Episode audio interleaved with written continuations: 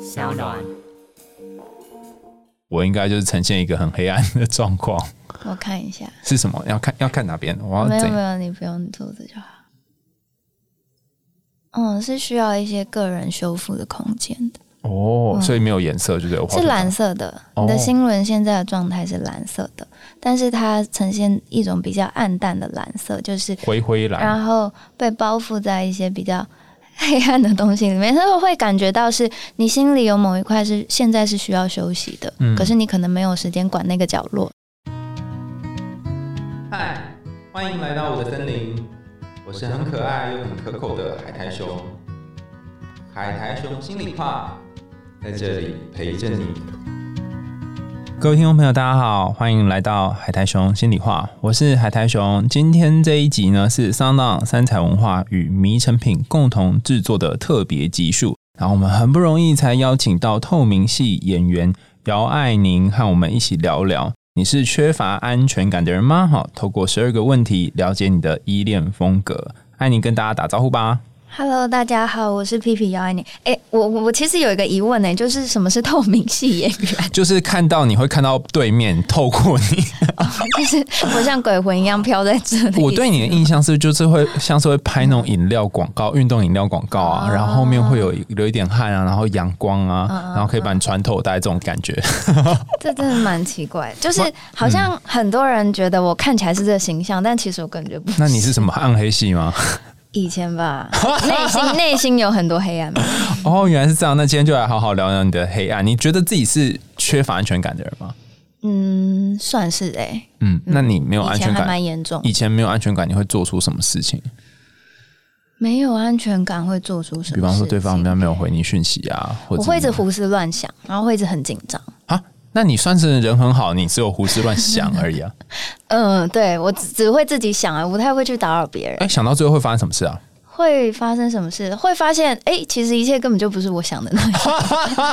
所以在 脑袋里就是自面己一直在胡思乱想。 绕几圈，然后就回到原点，这样。没有绕几圈之后，然后可能对方回了之后，我才发现啊，其实我也没有我想的那么严重。我觉得你脑袋蛮累的欸，对就是要花时间在想烧东烧西这样对。，你的名字也蛮特别的，就是那个念宁还是宁啊？您二声爸爸为什么帮你取这个名字啊？因为我出生的时候，就是那时候他们去婴儿房看我，嗯然后所有的小朋友在那边哭啊、闹啊什么，然后我就自己一个人乖乖地躺在那里玩我的手指头，所以我爸就觉得我很安静，嗯所以就取爱宁。然后这个字其实它是一个古字，它跟宁静的宁是同一个字，是喜欢安静的意思。嗯嗯嗯那、你真的是安静的人吗？算是吧。是吗？ 赶快问别人， 看一下我经纪人，自己不，自己不 确定是不是安静哦经纪人点，头对，安静。所以你算是安静的人，嗯，还是 有就时是候会刮没噪？事的时候，我不太喜欢一直讲话。 哦，所以小时候那个数手指头是哦真的， 呃是而不真的啊、我小时候真的蛮安静的、欸就是国小的时候我很有印象，就是我是那种下课的时候会一直坐在位置上看书，然后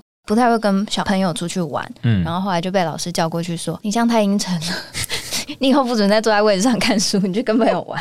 是不是就是出去玩都会把你丢在一边，然后忘记你有来，这种存在感低吗？我会不好意思跟别人一起互动，哈，真的吗？可是我以为你小时候就勾追勾追，然后大家都想要跟你玩啊。嗯这是可能我长相吧，长长相怎么说？嗯就是大家好像对我会有一个想象，但是我觉得我自己在那尴尬到不行。哦，所以大家可能会觉得你有一点点比较像是距离感吗？还是怎样？嗯，以前很常被说距离感，然后或者是像我刚出道的时候，很多人都会说我很神秘，嗯，因为我好像不太会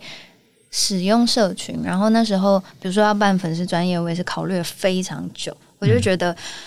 天哪，这样子要把我自己的一言一行公开给大家看，我真的承受不住。哦，你会有一些担心就对了。对，嗯，会主要会担心什么？别人怎么看你之类的。嗯，还有就是，我觉得我是一个蛮保护隐私的人，哦，嗯所以我我就会觉得我不知道我要拿什么给别人看啊，我私底下生活就这么无聊， 你每天一天都在干嘛？如果没有出来工作的话，我就是在家看书啊，跟我的兔子玩啊，然后也没干嘛，睡觉吧。就这样度过一天，果然是蛮废的。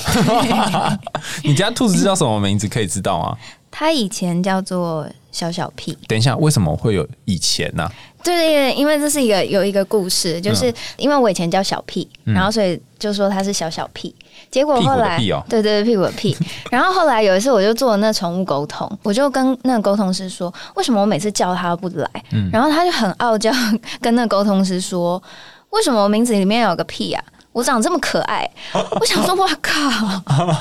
原来你还会、还会指定你的名字，然后所以他后来觉得他要叫什么？后来我就随便乱取啊，每天想到什么就叫什么啊、什么小可爱啊、兔球啊，这这一类啊，就真的比较愿意理我。哦，哎、对我也觉得宠物沟通真的很神奇，因为我就是我也养了一只猫，叫做夹爸，就吃饱的那个台语夹爸。然后我们是叫它都不来，后来也是宠物沟通，它就说它不想要叫这么贪吃的名，但是它明明就很贪吃，是一只非常贪吃的猫。对然后就问它说你要什么，然后它想老半天，它说虽然夹爸这名字不好，但它喜欢那个爸，因为它是个男生，啊就是有霸气的感觉，所以我们就把它改名叫做爸爸，它就是有两个爸，然后它就觉得好爽哦，自己像老大，它就是有它的个性，所以很难说有人相信有人不相信，但我觉得很好玩，就是可以了解宠物的心情。对啊哎、那你之前的感情经验当中，有没有哪一个是让你比较印象深刻的啊、印象深刻哪一个方面？就是比可能是最爱的啊，或最恨，或最伤心的啊，或者是现在想到就会心里面有一点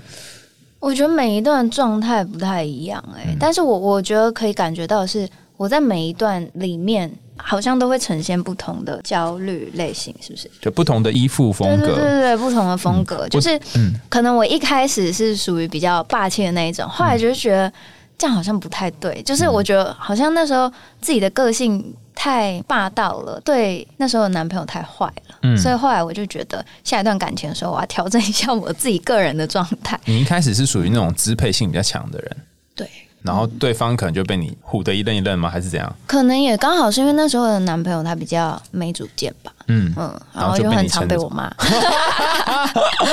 就被你拉走这样。对，哇哦，好，那个我们之前有谈到说，在感情里面有几种不同的依恋风格，在我新书里面《对啊爱你一直以来都想错了》里面也有谈到，就是安全型、焦虑型、逃避型跟矛盾型。那我简单说一下，然后等一下再请安妮跟我们分享说你比较像是哪一个。第一个是安全型，就是你可能在人际关系当中容易觉得安全，人家也会觉得你是有安全感的人，然后也会给予伴侣比较稳定的回馈。那通常跟你在一起的人会有一种被爱跟被动的感觉。那另外一种我们称作焦虑型哈，就是凡人所说的那种缺乏安全感，常会担心对方会丢掉你，或者是你常会觉得寂寞和孤独，会怕被抛弃等等，这我们就称作是焦虑型。他们通常会抓住对方，一天到晚询问说你哎爱我吗？你爱我吗？然后明天又会忘记，所以明天还要再问一次哈。所以他喜欢的是跟伴侣之间这种连接的感觉。那还有一种我们称作是逃避型，就是在感情里面比较不敢去相信和依靠别人。那因为他很害怕，如果跟一个人太靠近，最后会失望，所以会把对方推走，然后保持一种距离，觉得这样比较安全哈。所以这个是逃避型的人。最后一种我们称作矛盾型，矛盾型就是焦虑跟逃避的混合，有时候会想把对方拉近，但有些时候会把对方推走，所以你会觉得他这个人捉摸不定，然后跟他相处起来，你也会觉得好辛苦哦，因为有时候他会想要天天跟你黏在一起，但有时候你跟他太黏，他会觉得哦你这样太黏我受不了，所以把你推开，是一个比较不容易相处的类型，但也有他们独特的地方。那但是每一个人在人生不同阶段会有不同的类型的转变，有时候你可能是一型，然后后来你可能会变成另外一型。但不知道艾妮，你之前的感情关系比较多是哪一种啊？刚刚重新听你讲一次，我觉得，我觉得我在刚开始，比如说暧昧的时候，嗯我会属于比较逃避型、欸，哦，就是我会觉得我不能这么依赖对方，或者是我不能一下就这样陷进去。哦就是我会其实有点逃避，因为我我发现我好像前一两个交往对象，我都会一开始觉得我不要跟对方在一起，等一下，前两个交往的对象又说我不要跟他在一起，那到底是怎样？是不是？后来是有在一起的，可是一开始我觉得我会蛮逃避的、欸，就是像上面讲的这样子，就是害怕太过依靠一个人可能会受伤这件事哦，情。以前你有曾经有靠过谁，然后后来伤痕累累，所以就不敢做这种事吗？好像不是、欸，只还是是我就会一直觉得我应该要独立一点，我应该要坚强一点，嗯，嗯，然后就会觉得好像依赖一个人，我就会慢慢的失去我的自主性。有点害怕这种哦事情逃避的人有一种很神奇的特征，但不是每个都这样。有一些是跟家人有关，不是说家人相处状况不好，可能比方说爸爸或妈妈是那种管比较多的，或者是会有一些限制。然后，因为他可能不喜欢被管，就是小时候常被管，所以他希望长到有更多自己的空间，所以会变逃避的 人。哦，真听起来蛮像的、欸。。原来你小时候有被管，我以为你都很自在没有没有，我们家里管还蛮严的。家管严就对嗯啊。那你如果交男朋友，应该会被吊起来打吧？嗯，倒不会，就是可能因为长大之后，我爸妈也开始觉得啊，我们就长大了，对就管不住嘛？对。可是刚开始交男朋友的时候，他们不承认，他们就会觉得那是同学， 什么什么什么？等一下等一下，有点不懂，什么叫做交男朋友可以不承认哦？就是带回去跟他们说，哎、这是我男朋友这样子，然后呢，他们就会不想面对这件事情。然后比如说我们出去吃饭遇到爸妈的朋友，然后他们就会说，哎、这是那个姚一宁的同学。 我想说同学什么啊， 那你回去没有跟他翻脸吗？也不会啊，那时候的男朋友应该觉得很衰吧？不知道哎、可是因为那时候才交第一个男朋友，可能对这种事情也没想那么多，不太熟悉这种状况。他其实心里在淌血，心想说：“呃，我也想要 要生成你男友的位置，这样就没想到会变这样。”随着你刚开始可能会比较逃避，后来有一点不同嘛，就是跟他相处或交往之后，我觉得我这个人本身，就如果真的交往了以后，会比较是焦虑依恋型的状态。如果焦虑的状态在你们感情里面，大家会展现出什么样子啊？你会天天黏在他旁边吗？还是什么？就是我会蛮想要做任何事情都是跟自己的另外一半哦，对，然后因为我本来就是一个比较重视自己隐私的人，所以我不见得会跟所有的朋友或者是不太熟的人讲我自己的事情，所以我会觉得我的那个交往的对象到最后好像会变成我最好的朋友那样，就是我会跟他说我所有的事情，然后我好像只会对这个人这样子做。哦，他就变成你很重要的倾诉对象。嗯，那他们通常可以承受得住吗？因为有的人很喜欢伴侣跟他一直讲心事，有的没有办法。我觉得其实到最后应该大家都承受不真的吗？你是怎样一天到晚把他扒着，很像那个不呕是吐不桶是那，样吗？嗯，可是我觉得并不是所有人都一直想要听别人的事情啊。哦，我觉得热恋期的时候，大家一定讲什么都好嘛，嗯可是到中间开始之后，就会觉得比较想做自己的事 情。你都没有这种时候吗？我会啊，我也会啊，但哦，但是你会想要告诉他，然后你不想听他跟你讲。嗯，不是，不然呢就是我，我觉得我，我可能中间我就会开始觉得他们不想听我讲话，等一下，这种东西可以感觉出来哦。会感觉出来啊像，因为怎么样刚开始的时候，一定是热恋期交往的时候，比如说我跟对方讲什么，对方也都会有很想听的感觉。可是中间他们可能就会边做自己的事边听，然后到最后可能就会我在讲什么就没听到这样，然后久了之后，你就觉得啊，算了，卖供啊，台啊，这样是吗？嗯，然后但是我自己心情会不好， 哦，那这时候通常你就就选择不说，嗯可是就就那这样感情就会淡掉了呢。对啊，嗯，好像蛮常这样子，哦，对，然后然后我就会有一种害怕被抛弃的感觉，你有曾经有被劈腿或怎样比较惨的经验吗？不其然实也没有，或者是你有看过谁这样，然后你觉得好可 怕？没有、欸，但我从小其实就蛮害怕这种分离啊、被抛弃的感觉你，小时候的生活，因为通常那个就是焦虑型的人，有些是跟感情有关，有时候是跟早年的生活有关。你小时候生活蛮多时候都是怎么过的啊、嗯蛮多时候应该算很正常的过吧。没有没有，有的人可能是像我小时候会大部分都自己一个人玩，然后自己看书。嗯那有的人就会很多朋友这样。哦，那我应该属于比较一个人的那种状况。嗯而且我之前，因为我现在学了很多疗愈的东西嗯嘛，然后接触一些能量什么，然后有时候你可以去看你小时候的状况，嗯或者是你回到前世去看前世的状况。就是我发现我过去好像一直都是属于一个还蛮孤单的人。是哦，嗯所以你小时候都一个人，那你你家是只有你一个小孩？我嗯还有一个弟弟，但是我觉得那个一个人可能不是说你身边有多少人陪伴，而是你自己心里的状态。哎、可以说明，因为我真的是很钝感麻 瓜，所以我不知道什么叫做有一个人在旁边，但是你又觉得孤单是什么感觉啊？就是我觉得孤单，它其实它在描述的不是你身边有多少人，或者是你家庭是否健全，或者是你有几个很好的朋友。他在讲的是比较像是一种心理的状态，比如说我可能我有好多个好朋友，然后我跟他们相处在一起的时候也确实是很快乐的，可是我常常会觉得自己蛮孤单的，就是好像有一种这个世界没有办法理解我的感觉。哦，嗯那你的朋友也没办法理解你吗？还是那个层次不一样？我觉得可能是那个敏感度不一样。哦，嗯，你然后很我敏是感我是到了后来才发现，哦，其实像我这么敏感的人可能不多。哦，所以你是那种高敏感的人嘛？嗯对我是很多东高敏西感，的哇，那这样才五分之一哎，百分百分之八十人都跟你不一样，但还是二十八跟你一样了。想一想，嗯嗯所以你嗯，会对啊会啊，长大之后就会开始遇到比较多同类，然后你才会觉得说，哦，其实没有想象中的那么孤单 啦，那高敏感的人生是怎样的啊、因为我就是超钝感的人，嗯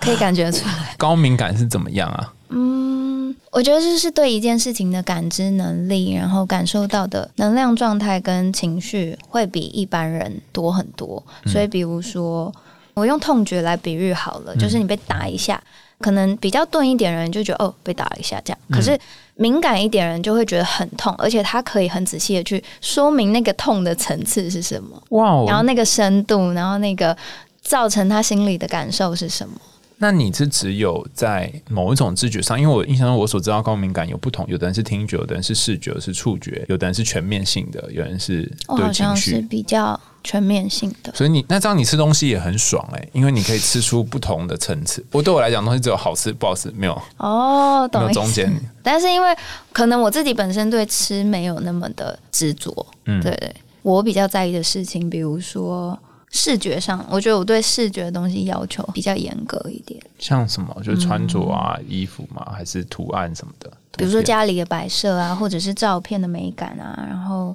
可能从我这里要出去的任何作品，就是嗯都会比较严格。哦，那不懂的人就觉得哦，你怎么这么龟毛啊？嗯对对对然后怎么细节这么多啊？可是就是觉得不知道什么少一公分或那边不太对，就那个 feel, 嗯呃就是你看到的那个平衡感，会让你没有办法 觉得好就这样。而且你就算跟别人讲，好像也要不知道怎么讲嘛。对。他说：“我不行，我就觉得这里哪里怪怪啊，哪里呢？就说不出来，就怪怪的。就是我还是可以描述的出来，只是说因为对方可能感觉不到，所以他们不不会觉得那是一个问题。嗯，那你觉得你的敏感有影响？因为我们今天主要是谈感情嗯嘛，有影响到你跟对方相处的感情吗？会耶，其实我觉得会蛮明显的，就是可嗯能有一点点的不对劲，我都会感觉得到。比如说情侣之间一定会吵架嘛，嗯那吵架的时候，我可以很明显的感觉到对方现在心里在想的东西，他们的能量状态，或者是他们没有说出口的那些话是什么东西，我就会感觉得到。但是我说了，对方不一定会承认啊。哦，对对对对啊他对啊你就说你是不是这样？呃，我觉得有时候不是对方不承认嗯哦，是他也不知道，嗯嗯，对对对，他会可这样能会这样。钝到连自己是什么都不晓得。对对对对然后你跟他讲，他说不是，他也没有呃说谎，因为他不对晓对得嘛。对对对对对，然后就觉得嗯，嗯。可是我就觉得你是这样啊。应该是说我当下可能我也没办法继续坚持啊，因为如果一直继续坚持，双方就是一直吵越凶。可是可能过了几天，或者是过了一两个礼拜，我们冷静一点，再把这件事情拿出来讲的时候，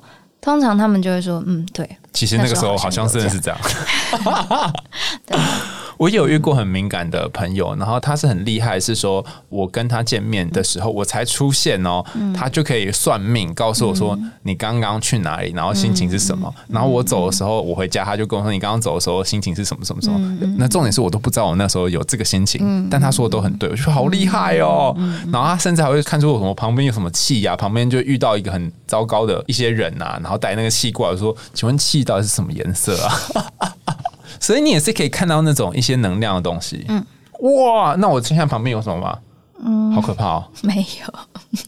真的怕我，还有紧张嗯一下。我如果说，哎、你旁边跟了一个人，我就会、不会，我不会看到那些东西。啊那你会我看我到看的一些比较是你这个人的能量场状态。就是、哦呃，因为人体不是有七大脉轮嘛，对对对对那我对可以对看见你脉轮的状态跟颜色，然后真就的吗可以，对我就可以大概讲一下你发生的事情。但我平常不会随便去看别人，因为你只要一去做这件事情，你就是在跟别人做能量上的碰撞跟能量上的互动。那这样我长久下来，我就会很累啊 能，量耗竭。那我可以只知道我是什么颜色，不要知道其他的吗？不要知道其他事。就是你就跟我说我现在什么颜色，这样就好了。你可惜现在哦，那我记得有什么绿、黄、蓝、红，对不对？嗯还有什么？没有白吗每一个脉轮的状况，但它只是一个大概大家知道会长这样，可是嗯每一个人，比如说你每天遇到的状况、你的心情状态，或者是你最近发生的事件，它都会影响这几个脉轮的状态。哦然后有时候可能你也会遇到一些事情，那你整个人就会比较封闭一点，或者心情很沮丧，或者是觉得比较绝望一点的时候，那些颜色都会长不一样。哦，那这个听起来就跟那个依恋风格很像嘛，就是你会随着不同的情绪跟不同的对象相处，然后会变得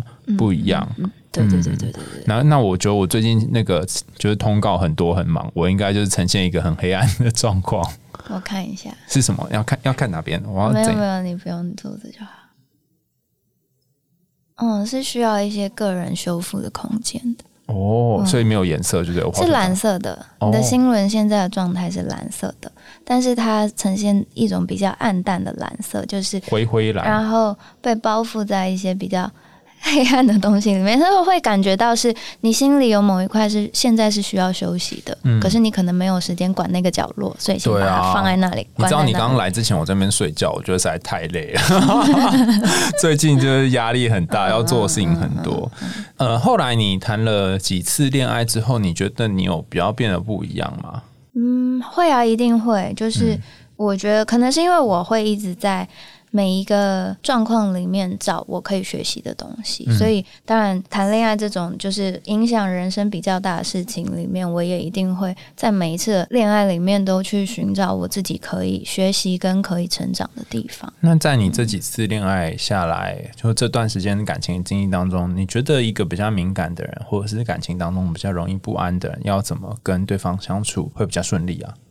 我觉得可能要理解对方的状态吧，你不是超理解嘛？你都知道他的心情怎样可是不代表我可以接受啊。哦，所以理解对啊还要接受。对啊，接受是指什么意思啊？他他现在就就是生气啊，理解你还要能够包容，因为有时候我很敏感嘛，所以我会用我很敏感的状态去讲对方的状态是什么。可是就像你讲，他可能自己不见得知道，所以他就会觉得我在找茬。哦，嗯所以有些时候看到但不要说破这样。不要说，或者是说尊重对方现在的状态，他现在就是这个状态，那我们就不要硬要一定要去讲，或者是一定要在这件事情上面发作。诶，但是你可能也要说你的感觉吧，因为对方的感觉你要尊重他现在的状态，嗯，但是你自己的感觉要怎么跟对方说，你才不会让对方觉得很烦？我觉得还是诚实吧，就是有什么感觉就先把它说出来。那就算可能讲对方会觉得哦又来了这样，但那也是他现在的感觉啊，就是双方都能够互相尊重是最好的。像是你刚刚谈艾宁这种就是焦虑依恋的人，经常在感情里面会有一种状况是说，我好想跟对方讲我的感受，因为我内心有很多复杂的感觉，可是我很怕。通常初级的焦虑依恋者就会讲，然后讲了之后，可能就有不好的结果，他就变社会化的焦虑依恋者，他就会开始不讲，然后甚至就开始躲起来。可是可能对于关系的影响并没有那么好，因为对方就不晓得，然后要你一直猜。嗯嗯嗯，哦，好像我经历过这几个阶段呢，但现在就是不太会把这些东西或者情绪一直摆进去。嗯，嗯，我我现在好像比较理性一点。你有自己调试或排解情绪的方法？我听多很多在做能量都会去买那个什么花精还是什么彩油之类的，哦，还是你有什么？我尝试。过各种方法，嗯可能是因为我后来自己学了很多疗愈的状态。嗯那其实灵性学习是这样子，就是它的重点不是在你买了多少水晶，或者是你接触了多少种疗愈的方式，或者是你去上什么课？上么？什么课，重点是你愿不愿意一次一次的学习，让自己好起来。你哎、愿你不愿意这去个做后面好那些抽象啊，有没有嗯具体一点说法？ 我以为我摆十颗水晶粉晶就变好了。因为很多刚接触灵性学习的人可能会觉得这些东西可以帮到我，所以我就是会一直无限的去买这些东西，或者是去算了好多塔罗牌，或者是去做了好多你觉得别人可以救我的方式。但是我觉得灵性学习最重要的重点，到最后还是你要能够可以接纳现在的自己，跟你要能够可以把你自己拉起来，而不是一直靠别人一直来救你。哎、可是接纳自己跟拉起来感觉是两个不太一样的状态。我如嗯果接纳自己，就说我现在可能状况就是很 down，、然后就接受自己就这样。是啊拉起来是要把自己从比较黑的地方，像你刚刚说的那个暗暗蓝蓝的，然后嗯把它变得比较亮一点，这好像不太一样。哦不同的阶段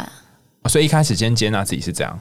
然后再把它进化变成比较亮的状态，是这样吗？嗯，因为这会关系到你自己的能量场状态，跟你有没有足够的力量跟勇气，能够把自己抬起来。如果在暂时还没有的时候，至少我们先做到接受现在的自己，不要攻击现在的自己就好了。哦，哎、这跟我们心理学讲那个自我接纳好像哦，就是你嗯要接纳自己，你才能够让状态好一点。然后，嗯尤其在感情里面也是如此嘛。如果你总是很焦虑，然后你又没有办法接纳自己的焦虑，然后你就会越陷越深。嗯，那要怎样才可以增加这个心灵的能量呢？就要靠。你又说不能拿水晶这边吸老半 天，那可以怎么没有不能拿水晶，只是不要完全的依赖这些身外之物。最重要的还是你自己的心灵要有力量。哦，旁边有别人在，有可能会有帮忙嘛，就是一些可以支持你的人。嗯，还是要看他们我觉能得量一如定何。会一定会有帮助的。可是就是在能量里面有一种东西叫能量吸血鬼。如嗯果我是一个非常强大的黑洞，然后我身边有一个能量很好的人，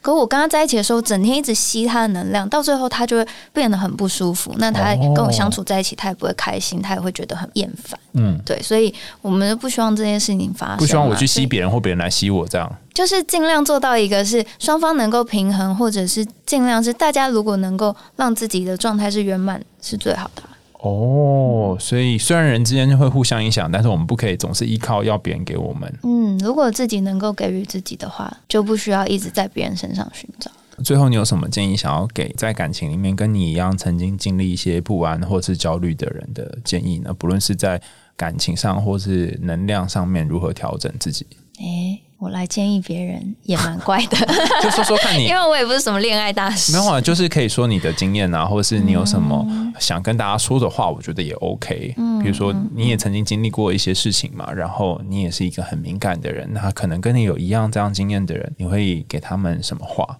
就是我刚刚不是有说到我是焦虑依恋型嘛？嗯那我看到你在后面有给就是这些依恋类型一些建议嗯嘛？就比如说在焦虑依恋者里面，就是如果能找到一个好好珍惜的人，或者是能够把你放在手心的关系，或者是练习把自己放在自己的手心，我觉得其实这几个阶段我都经历过，哎所以我比较想知道最后那个放在自己手心要怎么放啊？嗯嗯嗯嗯，你有就自己是试过吗？真的把自己放进去哦？你可以试试看。抽象上怎么做？嗯，抽象上，嗯，就是用先用想象的啊、哦，对啊，就可是真的可以哦。你有多需要别人，你有多爱那个人，嗯你就同等这么爱自己。哦，你讲到我真的有点想哭哎、就是如果你好爱一个人，然后你可不可以用你爱那个人的方法爱你自己？嗯然后你想要把它放在手心里，你就可以把自己也放在自己的手心。嗯，哇对哦！然后放一阵子之后会发生什么事？那你可以试试看，